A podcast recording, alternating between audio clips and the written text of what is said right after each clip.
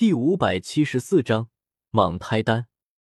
穆青鸾又来了，他在星陨阁也算一个大忙人，是整个星陨阁的大师姐。三年没露面，一露面就为星陨阁弄来一个四方阁大会的冠军，可谓是出了个大风头，被星陨阁一群弟子围着问东问西，忙活了一上午，到临近中午时才终于脱身，跑到了我暂住的待客别院内。看着他，我眼神有些古怪，想了想，还是没说昨夜孔方过来的事。毕竟对方都没说出去，我这边漏了消息也不好。风前被派去接萧炎的人有出发吗？已经出发了。穆青鸾一笑，风尊者颇为重视药尘的这个徒弟，直接派了一位斗宗修为的长老前去纳兰帝国，一路上应该出不了问题。叶师兄。你的家书和东西未一并捎了回去。中州人常说，除了中州外，其他边角疆域都是蛮荒之地，天地能量稀薄，强者稀少，不是人待的地方。穆青鸾眨了眨眼睛，一双美目紧盯着我。可我看纳兰帝国能出叶师兄你这样的人物，一定很好。以后有空了，叶师兄带我过去游历一番，如何？这。这有些直白了吧？我小心翼翼的看了眼小医仙，只见他板着张脸。中州人没说错，西北疆域没什么好看的，纳兰帝国也就那样，国中连斗皇都没几个，小地方，比不得中州繁华，没什么好去游历的。怎么会？穆青鸾皱了皱眉，你和纳兰叶、彩铃、青灵都是纳兰帝国的人吧？还有那个萧炎。现在修为虽低，但他是药尊者的弟子，将来肯定也能晋升斗宗。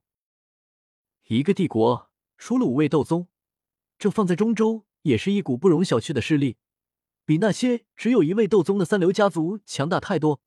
怎么会是小地方？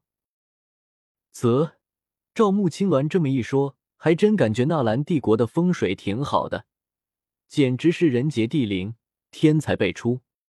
小医仙撇了撇嘴。彩铃不是纳兰帝国的人，青灵离开了纳兰帝国。我不是纳兰帝国出生的，萧炎是药尊者的弟子，而药尊者不是纳兰帝国的人，也就纳兰叶一人土生土长自纳兰帝国，算不得什么。可可，其实我的灵魂也不是纳兰帝国的。小医仙和穆青鸾这对立的状态，我是看出来。有句老话说得好，有难可以同当。有福不可以同享。被困在蛇人祖地时，两女迫于外界压力还能和睦相处，一逃出蛇人祖地，没了危险，立马不对付了。我干咳一声，只得岔开话题。对了，紫妍那丫头跑出去玩，昨天晚上一晚上没回来，该不会惹出了什么事吧？紫妍不见了吗？穆青鸾微微一愣，叶师兄。我们快去找找吧，出什么事可就不好了。说罢，穆青鸾伸手拉着我，便往别院外急匆匆走去。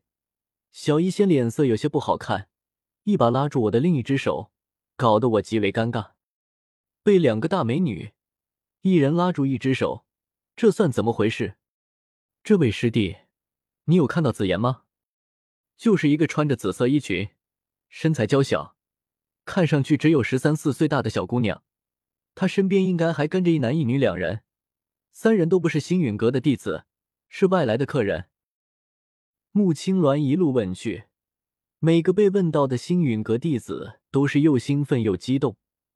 像他们这种普通弟子，能和星陨阁大师姐说上话，这是何等荣幸的事！一路问去，许多弟子都说没见过紫妍。接着便一脸惭愧，说要和穆青鸾一起寻找。短短片刻，便聚拢了一大群星陨阁弟子，足有数十人愿意帮忙。多谢诸位师弟师妹。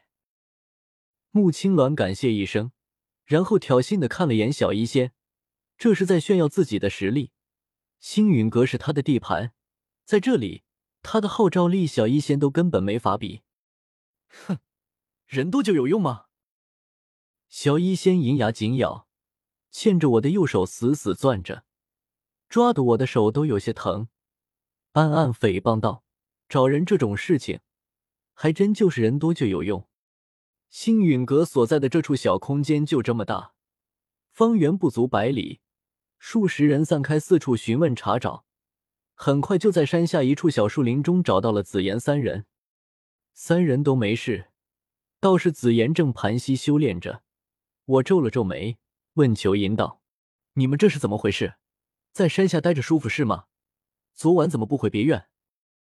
裘银斜睨了我一眼：“人族。”我们想干什么就干什么，用得着和你说吗？我一阵来气，小医仙忽然伸手拉了我一把，我回头看去，却见他指了指盘膝修炼的紫妍，面色有些僵硬。纳兰叶，紫妍在炼化丹药，他服用了一枚七品丹药。什么？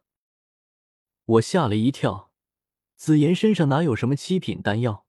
不由恼怒，看向裘莹和裘四。